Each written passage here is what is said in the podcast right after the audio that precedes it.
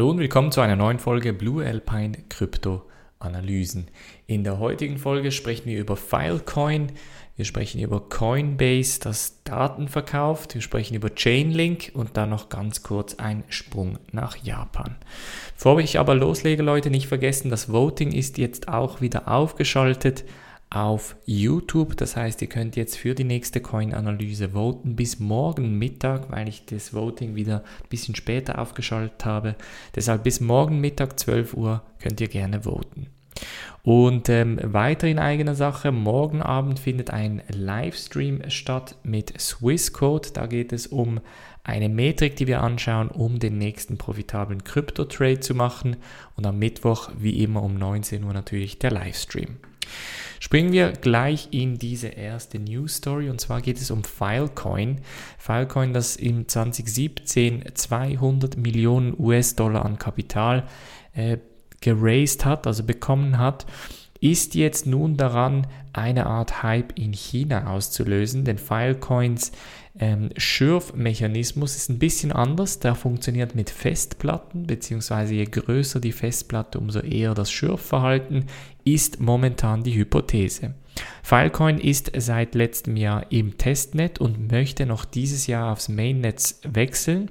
Und das hat ein gewisses Interesse in China, in vor allem bei den äh, Schürfern, bei den chinesischen Minern ausgelöst, denn die haben jetzt bereits 15 Petabyte an Storage, also an Speicher äh, zusammengetragen und für die Leute, die nicht wissen, was, was Petabyte sind, sind etwa eine Million, also ein Petabyte ist eine Million Gigabyte, das heißt, das sind 15 Millionen Gigabyte oder äh, 15.000 Terabyte, die sie an ähm, Speicher jetzt ready haben. Und das wäre natürlich extrem viel, vor allem weil es Stand heute etwa 85% des Testnetzes ist. Interessanterweise wird in China jetzt auch Hardware verkauft für Filecoin und das ist, das ist insofern interessant, weil für Filecoin, das Mainnet, sind die Voraussetzungen noch gar nicht klar. Das heißt, der Gründer äh, war bei einer Fragerunde mit dabei und hat da äh, Fragen beantwortet und auch da hat er keine Angaben zur Kryptoökonomie gegeben. Das heißt, es ist noch nicht klar, wie viel Geld man verdienen kann, welche Voraussetzungen es braucht. Es ist nur klar, dass die Festplatte hauptsächlich gebraucht wird, im Gegensatz zu den, ich sag mal, eher traditionelleren Schürfern. Es kommt nicht von ungefähr, dass das in China passiert. In China ist natürlich das Mining oder dieses Schürfgeschäft relativ groß. 65% der Bitcoin-Hashing-Power sitzen in China, äh, Stand heute.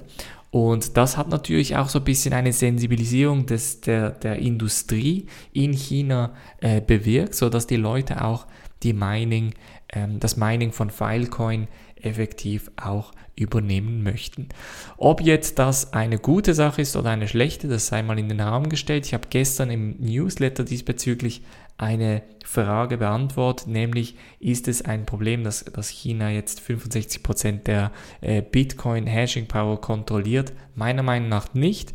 Die Frage ist jetzt eher, was wird das für Filecoin ähm, beziehungsweise fürs Filecoin Mining oder Schürfen eben für Konsequenzen haben? Das werden wir noch sehen. Als nächstes sprechen wir über Coinbase, denn die sind im, über das Wochenende in ziemlich üble Kritik geraten. Coinbase hat nämlich die firmeneigene Analysesoftware an den Secret Service und an den Heimat, an die Behörde für Heimatschutz weiterverkauft. Und das hat natürlich extreme Kritik, vor allem auf Twitter auch ausgelöst, bei welchem die Leute gesagt haben, ja, wieder mal Coinbase, das Daten und Informationen über uns verkauft und die Leute sind nicht zufrieden. Also man ruft auf ähm, den Hashtag Delete Coinbase auf. Das heißt, man möchte, dass die Leute effektiv den Coinbase-Account löschen. Ähm, es geht darum, dass Coinbase halt von außen betrachtet heißt es, Coinbase habe nicht korrekt gehandelt, denn sie haben Daten verkauft. Jetzt hat der Gründer und Geschäftsführer Brian Armstrong auf Twitter sich zu Wort gemeldet und in einem relativ langen Artikel oder Tweetstorm erklärt, dass sie das machen müssen. Zum einen, um eben die Anti-Geldwäsche-Gesetze einzuhalten. Das könnte natürlich bedeuten oder würde bedeuten, dass andere Börsen das Gleiche machen, aber einfach nicht öffentlich. Das ist so ein bisschen eine Frage, die im Raum steht. Ähm, weiter sagt er, dass es entsprechend ein Investment gekostet habe, um diese Transaktion eben analysieren zu können. Das heißt, sie haben die Software intern entwickelt, weil sie eben rein rechtlich daran gebunden sind, wenn man zum Beispiel das Bankkonto daran äh, verknüpfen möchte oder in der eigenen Währung handeln möchte, dann bedeutet das eben, dass man so eine Analysesoftware nutzen muss, um eben Bankengesetzen gerecht zu werden. Und er sagt halt, das hat uns x tausend oder Millionen von, von Geldern gekostet, die wir nun mit dieser Lizenzierung wieder einfahren können. Ich persönlich bin sowieso nicht ein großer Fan oder nicht mehr ein großer Fan von Coinbase. Ich finde, bis auf die Nutzererfahrung ist Coinbase grundsätzlich nicht ein gutes Produkt, aber die Nutzererfahrung, da sind sie wirklich einsame Spitze. Ansonsten ist es für mich ein wirklich sehr ähm, ich sag mal, staatsnahes oder eben ähm, typisch, typisches Silicon Valley äh, Startup oder eine typische Silicon Valley Firma, die eben ähm, äh, Daten verkauft, wo sie kann. Ähm, wie gesagt, es bedeutet aber nicht, dass andere Börsen das nicht machen. Das müssen wir auch sehen. Also es kann sehr gut sein, dass Bitstamp, Kraken und all diese Börsen genau das gleiche auch machen. Die waren auch lustigerweise ex extrem leise, obwohl der Kraken-Gründer war auch auf Twitter und der hat gesagt, wir sind einen anderen Weg gegangen. Ähm, wir machen das nicht, wir verkaufen diese Daten nicht. Und ähm, das ist natürlich auch irgendwo eine Chance, sich zu profilieren, beziehungsweise sich zu positionieren und sagen und zu sagen, ja, okay, das machen wir eben nicht, ist für uns nicht so wichtig.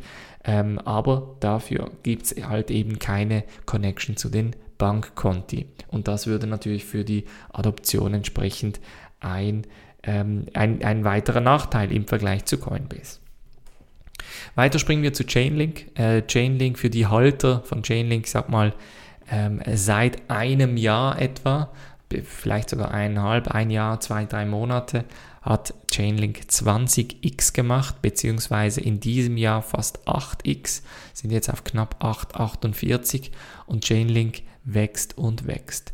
Die Frage ist natürlich, wieso? Ähm, ich würde sagen, ein, sehr, sehr starker Grund ist jetzt eine neue Partnerschaft, nämlich Chainlink ist mit Nexo, dem Krypto, mit der Kryptotauschplattform oder Lending-Plattform eine Partnerschaft aus, äh, eingegangen und wird jetzt nun 800.000 Nutzer mehr oder weniger ausstatten mit der Chainlink-Technologie. Diese ganze Oracle-Technologie wird sehr gehypt, ähm, vor allem im externen Raum und ich glaube, das treibt so ein bisschen den Preis an. Ich wüsste nicht, ob wir noch viel weiter nach oben gehen können, weil es ist wirklich äh, mehr oder weniger exponentiell gestiegen in den letzten Tagen. Von daher, äh, wer nun Chainlink äh, haltet, sollte jetzt vielleicht verkaufen, vielleicht kein schlechter Zeitpunkt. Wer aber glaubt, dass natürlich noch viel mehr Partnerschaften kommen, der kann gerne hodeln und weitermachen. In Japan hat sich das Kryptovermögen während der Corona-Krise um etwa 11 Prozent ähm, ist das Ganze gestiegen. Die Leute haben jetzt mehr Bitcoin verwahrt, mehr Ethereum verwahrt und auch mehr XRP verwahrt. Extrem interessant, vor allem weil in Japan, also das Ganze kommt vom japanischen Verband der Kryptobörsen, dem JVCEA, ist eine unabhängige Organisation, die die, die Kryptobranche eigentlich reguliert und dementsprechend verantwortlich ist. Und in diesen Studien zeigt man halt, dass wahrscheinlich während der Corona-Krise doch einige ähm, das Interesse für Krypto entweder wiederentdeckt haben oder vielleicht sogar das Ganze eben als Hedge, also als Sicherheit gegen eine mögliche Finanzkrise gekauft haben. Das fände ich noch interessant, also die Überlegung, wieso die Leute effektiv mehr Kryptos gekauft haben, jetzt wirklich namentlich Bitcoin, Ethereum und XRP. Ähm, aber auch die anderen, äh, anderen ähm, Kryptos sind gestiegen, also auch XEM, ähm, Litecoin, Monacoin und Bitcoin Cash. Äh, nicht verrückt viel wie eben diese 11% wie Bitcoin oder eben 5 oder 6% wie XRP und Ethereum, aber trotzdem eine Steigung. Wäre also spannend zu sehen, wieso die Japaner dementsprechend das Vertrauen in Krypto wieder gewonnen haben. Das war's von der heutigen Folge. Gebt mir wie immer einen Daumen hoch, abonniert den YouTube-Kanal, abonniert auch den Podcast. Wir sehen uns morgen wieder. Macht's gut und bis dann.